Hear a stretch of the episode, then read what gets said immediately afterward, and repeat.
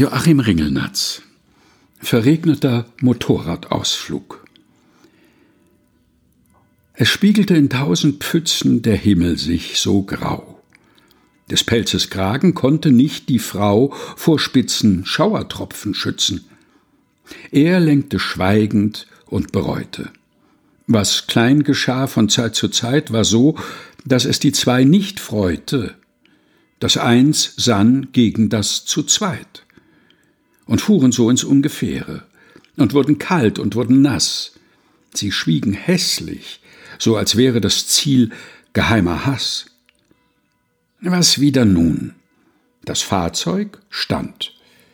Doch als ihr Seufzen bitter fragte, da fiel ein Wort gleich einer Kinderhand, die sich an Riesenungeheuer wagte, und schuf aus Regentropfen Diamant und bügelte ein schönes rotes Kleid.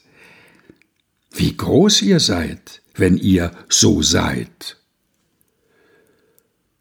Joachim Ringelnatz Verregneter Motorradausflug gelesen von Helga Heinold